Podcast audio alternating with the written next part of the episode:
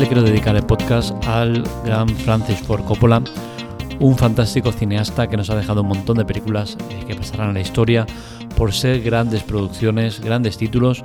Seguramente tiene en su haber el que es calificado por todos los expertos como el mayor hito en la historia del cine, la mejor película que hay, que es El Padrino o El Padrino 2, depende de quién lo diga, pues será una otra, pero está claro que estas películas tienen una nota global, una eh, valoración de los profesionales que difícilmente va a alcanzar cualquier otra película.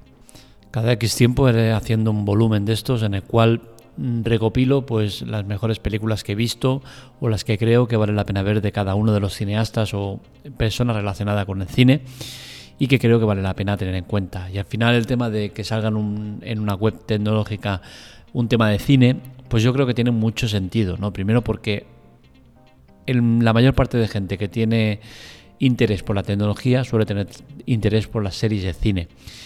Y al final, pues la mayoría de este contenido lo vemos gracias a esa tecnología, ¿no? Eh, sea plataformas en streaming, cine o lo que sea. Con la cual cosa creo que es un tema que tiene relación y que vale la pena eh, relacionarlo, ¿no? Entonces, de ahí eh, que mi pasión por el cine y, las series, pues la quiera trasladar a cada uno de vosotros con este tipo de, formato de, podcast o de lo que quieras llamarle.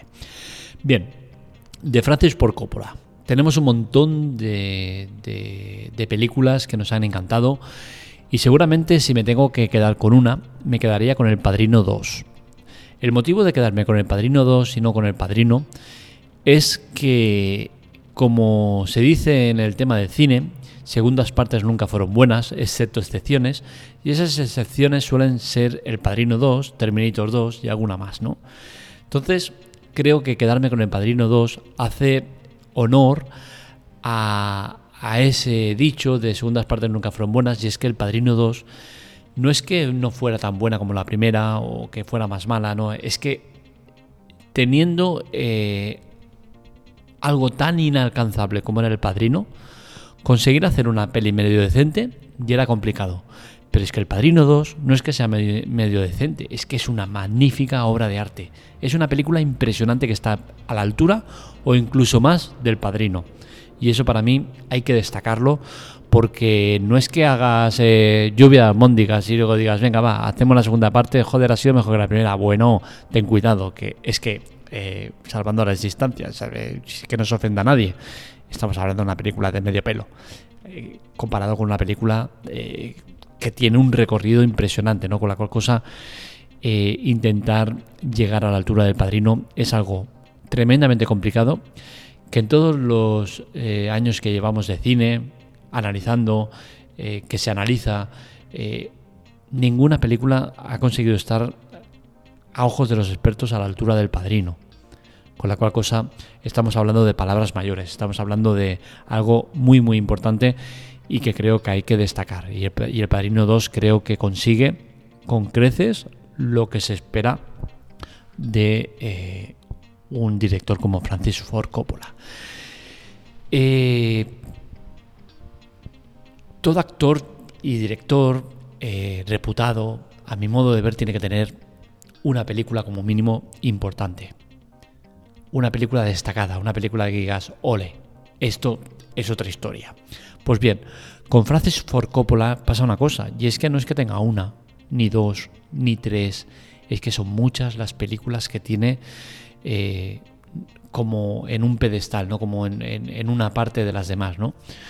Y, y, bueno, esto es importante y destacable, ¿no? y creo que hay que eh, remarcar que Francis Ford Coppola es un director de los más grandes que han habido. Eh, de la trilogía del Padrino, de la cual se están cumpliendo ahora 50 años, eh, pues tengo que decir que hay muchas curiosidades, ¿no? Y se han recopilado un montón de curiosidades y quiero compartir con vosotros alguna de ellas, porque creo que es interesante, ¿no? Saberlas, conocerlas, detalles que Detalles que vale la pena recordar o saber porque son más que curiosos e interesantes y no hacen más que engrandecer la figura de este cineasta. Por ejemplo, eh, os diría que eh, Peter Bart de Paramount adquirió los derechos del padrino cuando solo era un boceto de 20 páginas. Y es que ya vio en la obra de Mario Puzo eh, lo que podía llegar a ser incluso antes de que ni siquiera se, editara o se acabara la novela. ¿no?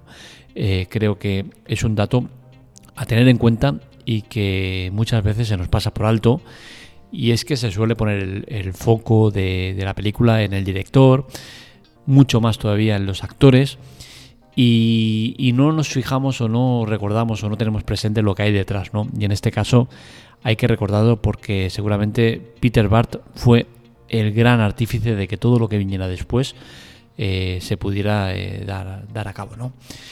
Eh, problemas hubieron por todos lados, ¿no? Y es que, por ejemplo, el jefe, del crimen organizado, Joe Colombo, intentó por todos los medios que la película no se rodara, ya que entendía que perjudicaba su negocio y que no era bueno que, se supiera o se hiciera público el, tema de los negocios que llevaban y cómo los llevaban, ¿no?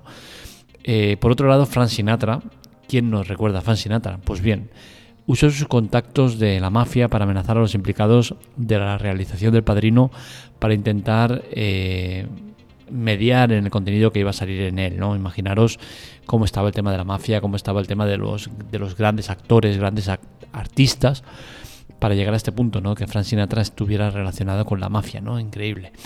Eh,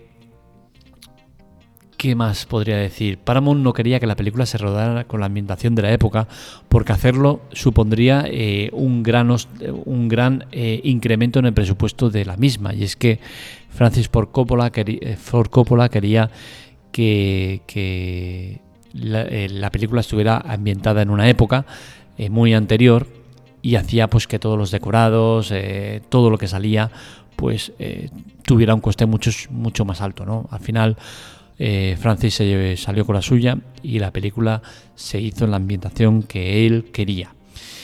Ahora, eh, el próximo minuto, si no habéis visto la, trilogía, aunque bueno, ya han pasado muchos años y entiendo que, no es un problema, ¿no? Pero voy a hacer un spoiler. Eh, no es demasiado grave, o sea que podéis escucharlo sin ningún problema, pero creo que es importante que se sepa o que se hable de esto, ¿no? Y es que, ya os digo, un minutito no durará más. Eh, la escena de la muerte de Sonny Coleone eh, fue la más bestia y más salvaje hasta la fecha en la historia del cine. Nunca antes se había plasmado una muerte tan bestia y para la escena eh, James Caan, que es el que da vida a Sonny Corleone, llevaba 127 detonadores con sangre y el coche tenía más de 200 agujeros eh, detonadores eh, perforados eh, previamente para simular todo lo que es la escena. O sea que imaginaros esa escena de la muerte de, Sony, lo bestia que fue y lo que, lo que, lo que se trabajó para conseguir hacer lo que luego vemos en el cine. fue la más cara de la película y ascendió un total de 100.000 dólares de la época hacer esa escena tan, tan interesante y tan guapa de, de, cómo acribillan a Sony. Marlon Brando. Esto es un punto aparte, un actor que ya eh, en el momento del padrino contaba con un montón de éxitos taquilleros. Decir muchas cosas de esto. Decir que eh, Marlon Brando no era un actor que los dirigentes de la película quisieran que saliera en ella. Es decir, no eh, se le veía con buenos ojos. No querían que saliera. Pero bien, al final, pues Francis Ford Coppola se salió con la suya y Marlon Brando fue el actor protagonista de la primera parte del Padrino y menudo papel que hace el colega. Hablemos un poco de nombres propios. ¿Cuál es para mí el mayor actor o el actor más importante de la trilogía del Padrino? Algunos dirían eh, Robert De Niro, Al Pacino, eh, el propio Marlon Brando.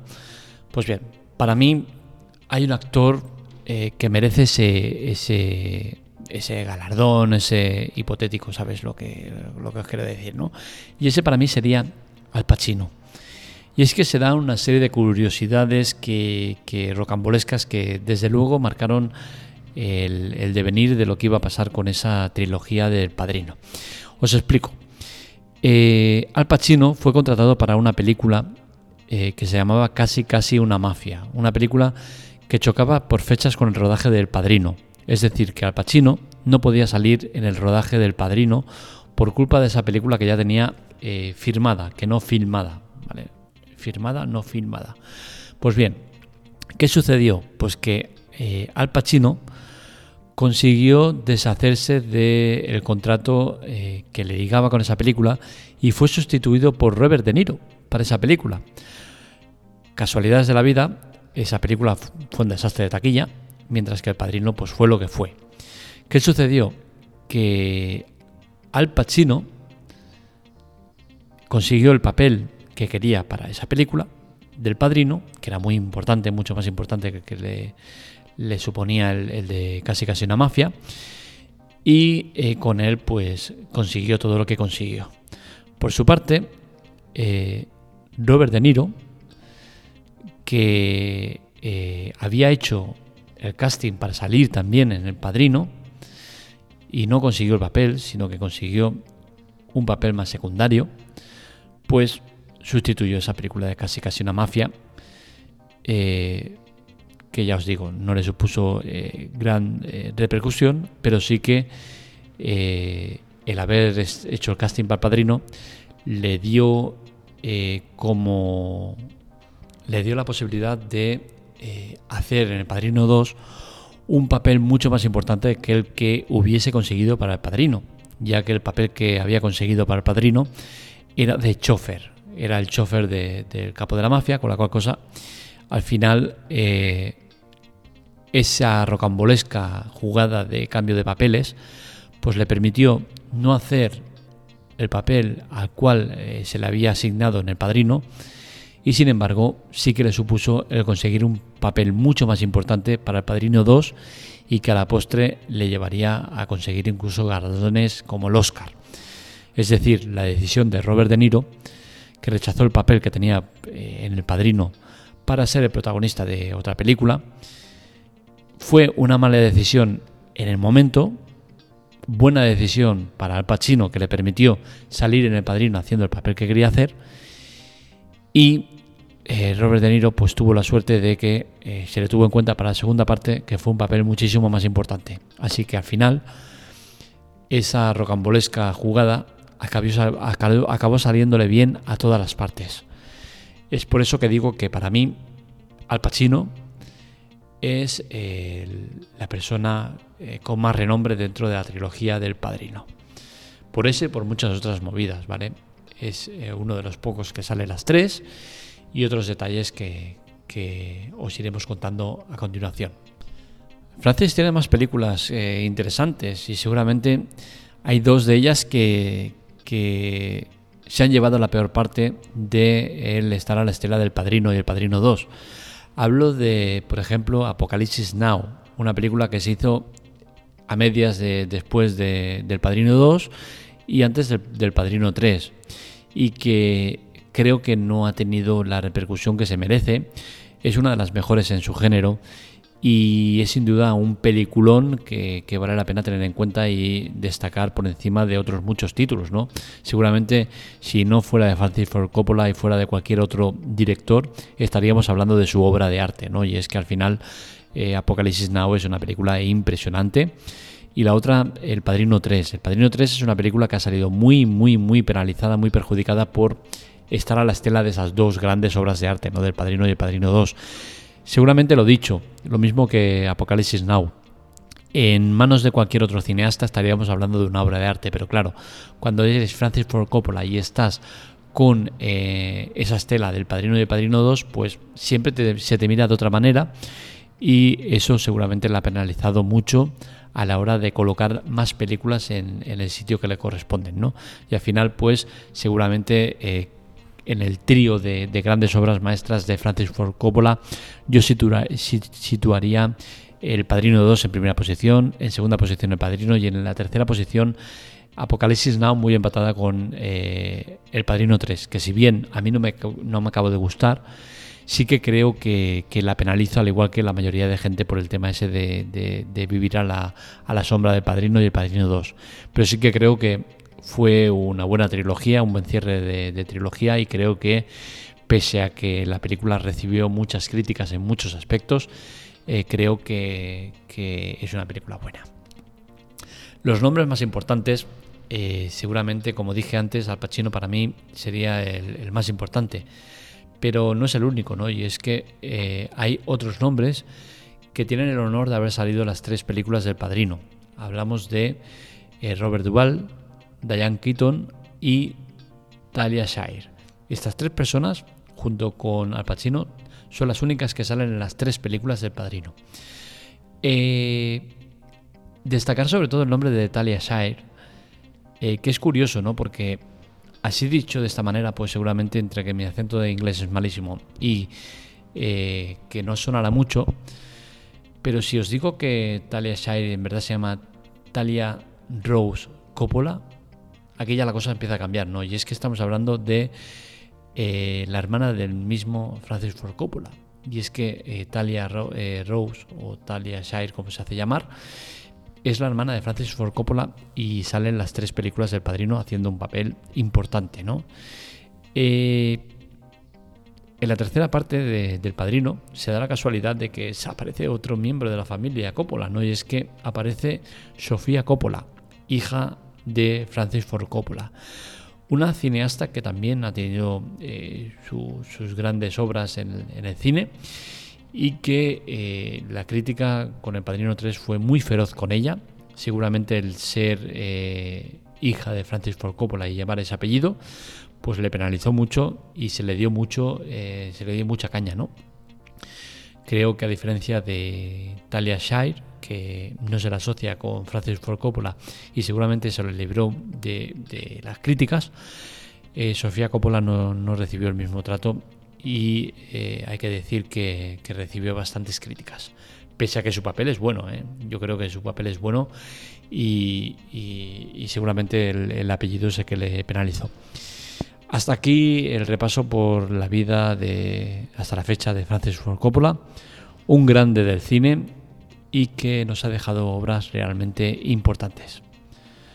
Hasta aquí el podcast de hoy, espero que os haya gustado. Eh, ya sabéis, en la nota del episodio os dejo dos maneras de ayudarnos, ayuda y chollos. Ambas nos repercuten dinero que viene directamente de Amazon. No viene ni de vendedor ni de comprador, viene de Amazon.